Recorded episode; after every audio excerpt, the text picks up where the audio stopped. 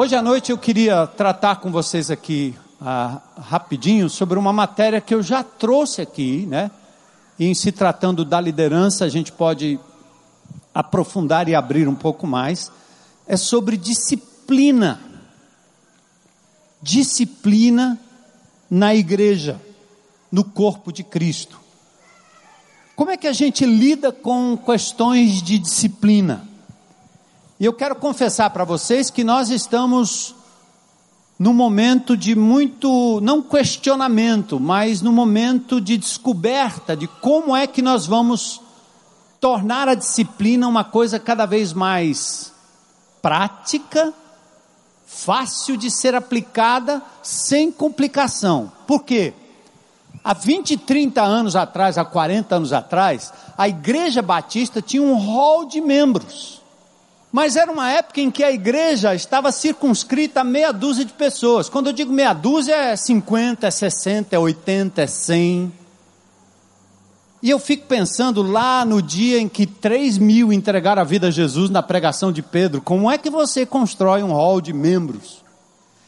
E depois o livro de Atos continua dizendo 5 mil, 10 mil, milhares, e aí vai.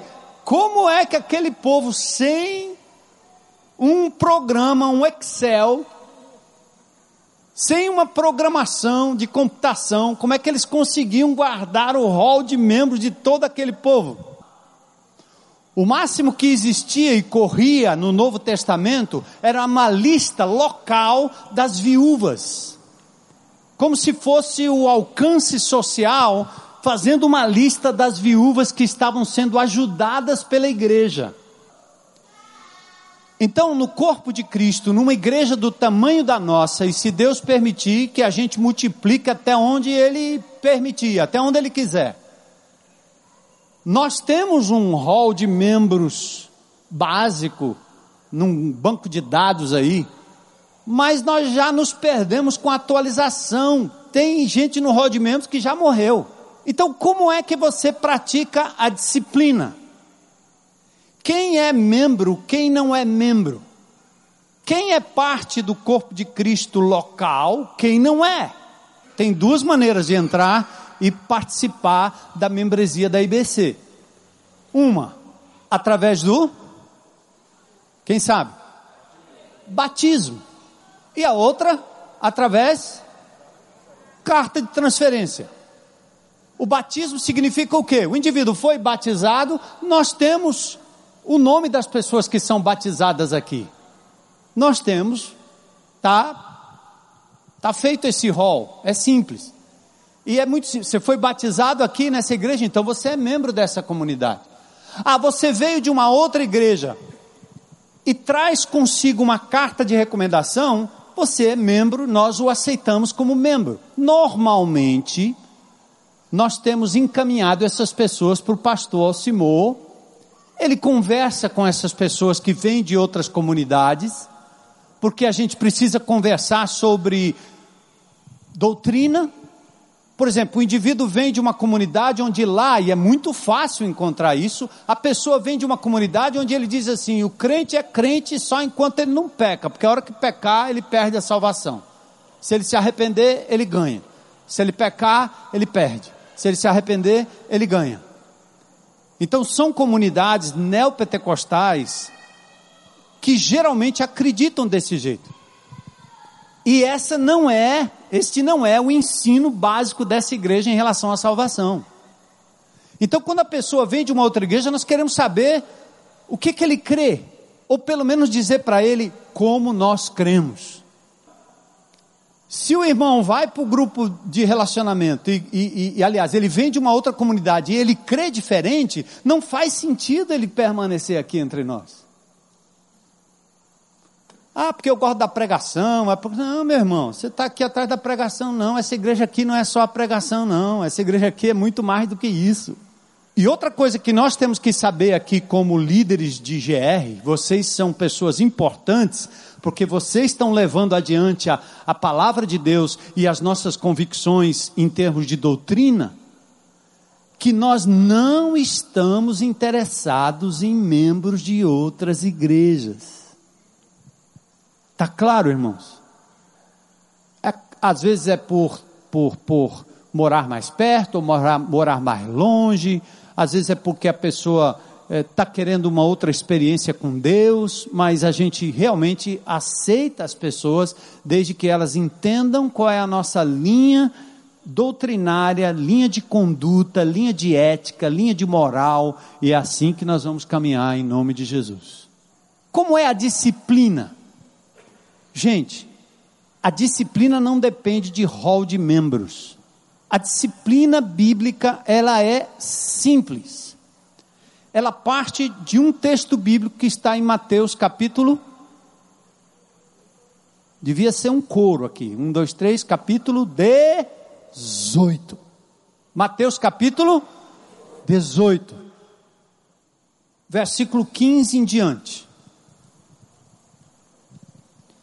Se o irmão, se um irmão pecar contra você, faça o quê?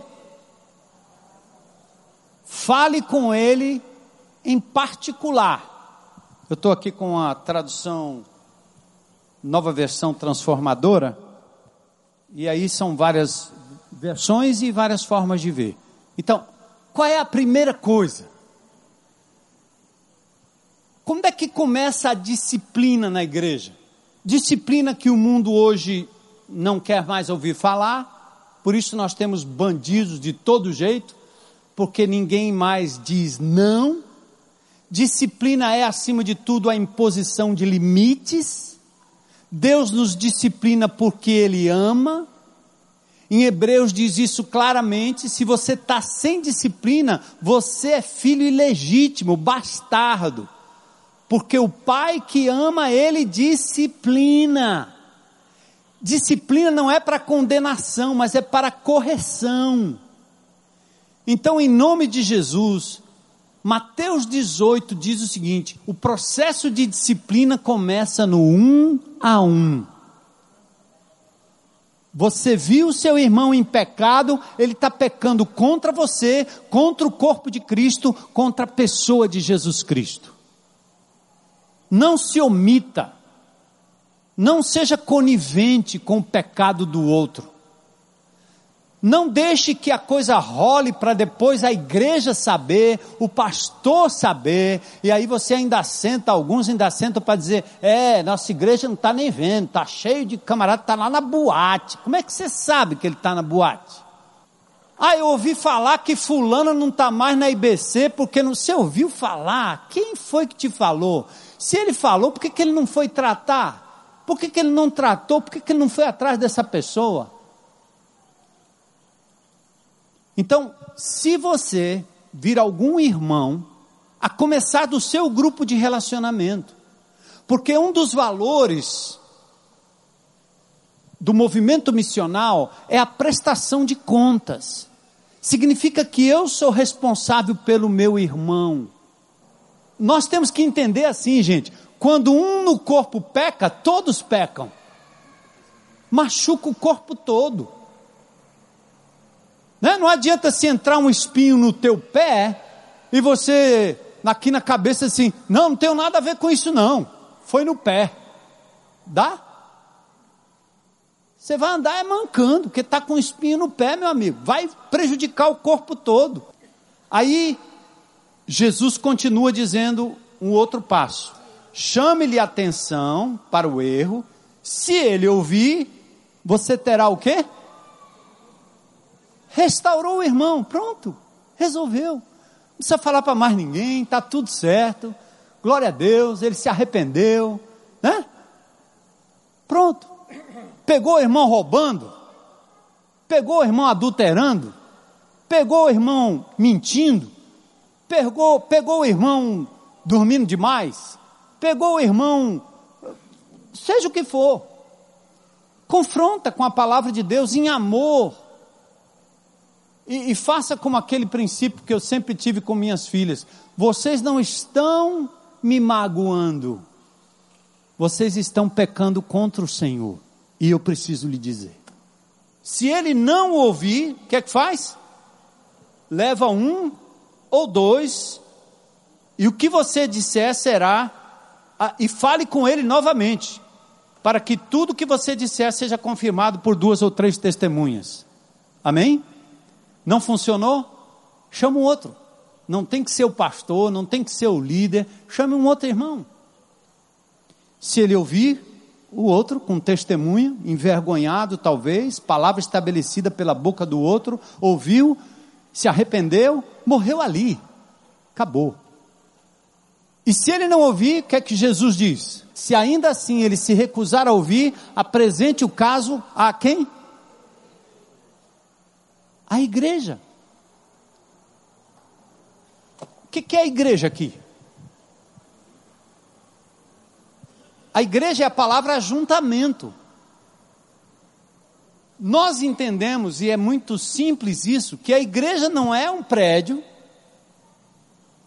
também não é o pastor, eu não sou a igreja. Também não tem que ser necessariamente o grande ajuntamento, porque senão nós tínhamos que estar trazendo todo tipo de querela aqui. Mas nós temos o GR, é uma comunidade, representa o corpo de Cristo.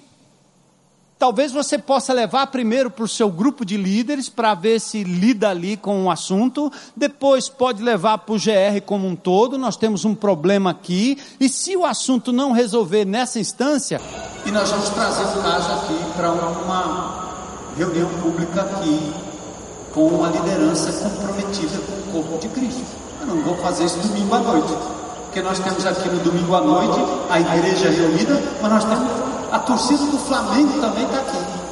Então, se no GR, por termos descrente, vocês não querem resolver o problema, não tem problema. Pega o GL, os líderes, reúne com os crentes maduros daquele grupo, convoca uma reunião, chama aquele irmão, depois da primeira advertência, advertência com testemunha, traz ele para o grupo, o que for decidido lá, comunica aos pastores e nós vamos referendar. 1 Coríntios capítulo 5. O apóstolo Paulo diz que tem um indivíduo lá que está cometendo incesto, pecado feio, sexual dentro da igreja. E qual é a orientação do apóstolo Paulo? Comenta-se por toda parte que há imoralidade sexual em seu meio, imoralidade que nem mesmo os pagãos praticam. Soube de um homem entre vocês que mantém relações sexuais com sua própria madrasta Sabe onde era isso aqui? Na igreja. Igreja Corinto. Estão ligados aqui no negócio? Como, porém, como podem se orgulhar disso? Deveriam lamentar-se e excluir de sua comunhão o homem que cometeu tamanha ofensa. Embora não esteja com vocês em pessoa, estou presente em espírito e como se estivesse ali, já condenei esse homem em nome do Senhor Jesus. Convoquem uma reunião. Está claro aí? Precisa interpretar? Não, né? Estarei com vocês em meu espírito e o poder de nosso Senhor Jesus também estará presente. Verso 5. Estão comigo, gente? Entregue esse homem a Satanás para que o corpo seja punido e o espírito seja salvo no dia do Senhor. Tem algum segredo na interpretação? Precisa de algum mistério? Para mim, não, está claro. O que, que ele está dizendo? Atentem aí.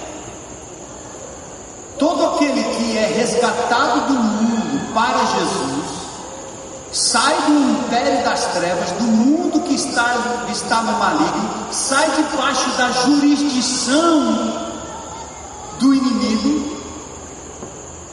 E agora está na jurisdição de Jesus, guardado, amparado pelo sangue de Cristo. Como esse indivíduo, dentro do corpo de Cristo, insiste em viver uma vida contrária e da palavra de Deus, ao mandamento da palavra de Deus, Paulo está dizendo o que? Vocês se reúnam e tire esse indivíduo da comunhão, ele não mais fará parte desta igreja, desta comunhão. E ao ser colocado para fora da comunhão, ele estará à mercê do inimigo de Deus, do inimigo que domina esse mundo, para que ele sofra no corpo a disciplina que o trará de volta para a comunhão em arrependimento. E a ressalva de Paulo é: o espírito será salvo no dia do Senhor. O que, que ele está querendo dizer? O diabo vai mexer com ele, vai ser o chicote de Deus. Estão lembrados de Jó? Que o inimigo entrou lá e queria mexer com Jó, e Deus disse: Você mexe com ele, mas na vida não. E Jó é um homem justo. Aqui nós estamos falando de um homem e de uma pessoa que, se dizendo crente, está agindo frontalmente contra a palavra de Deus. Paulo está dizendo: põe ele para fora da comunhão, e ele estará à mercê da ação do inimigo como chicote e disciplina na vida dele. Lá em 2 Coríntios, no capítulo 2, esse mesmo indivíduo é restaurado e Paulo diz quando ele se arrepende, receba aquele irmão de volta para que o diabo não leve vantagem sobre nós. O que, que Paulo estava dizendo? Agora aquele indivíduo arrependido lá fora da comunhão, ele tem que ser aceito o mais rápido possível e incluído aqui dentro do corpo de Cristo. O fato é que o indivíduo que se mantém no pecado e passa pelo processo de disciplina, a Bíblia diz que a gente não deve nem comer com ele. E quando a Bíblia fala de não comer com ele, não significa não comer no bar da esquina lá na hora do almoço. A palavra comer com ele tem a ver com, faz referência à celebração da ceia do Senhor. Então, um indivíduo está disciplinado pela igreja de Jesus, ele pode voltar, ele pode frequentar, pode. Mas se ele vier com arrependimento, e não com a cara lavada aqui dentro em qualquer lugar da nossa comunhão, como se nada tivesse acontecido. Tem alguns crentes que ainda pensam assim: é, mas se ele se afastar, a gente não vai poder trazê-lo para a comunhão. Se ele se afastar, ele não vai poder é, experimentar do arrependimento e do nosso testemunho. Gente, o estágio já foi feito: primeiro, segundo, terceiro. E Jesus disse: você considera ele como gentil ou publicano, como alguém que está fora da comunhão. Quem ama chama atenção, quem ama disciplina. Quem ama diz, cara, eu amo você, mas eu não posso concordar com a sua atitude. E eu preciso deixar isso claro. Claro que eu não vou deixar de dar um prato de comida essa pessoa estiver com fome. É claro que se ela estiver doente, eu não posso deixar de ir lá estar com ela. Mas eu não posso estar no meu GR com a pessoa ali do meu lado, como se nada tivesse acontecido.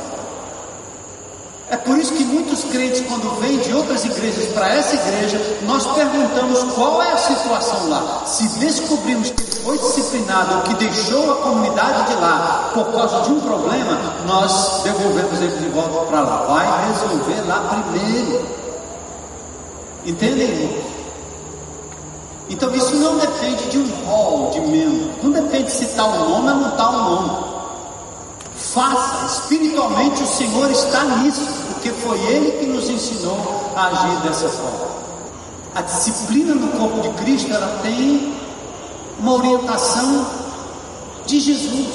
Está errado. Pessoas que abandonam o corpo de Cristo, a comunhão do corpo de Cristo e decidem viver desigrejados por aí, eles estão errados. Sinto muito. Eu postei esse dia uma frase que eu vi, foi o pastor Luiz de Jesus que repassou e eu postei. Tem muita gente decepcionada com a igreja, não é? E aí abandona a igreja e vai para onde? Para o mundo. Mas tem muita gente que se decepciona com o mundo e não sai dele. Você vai para onde existe maior decepção, que é o mundo, cara. Eu prefiro ficar aqui com os meus irmãos em Cristo Jesus, certo?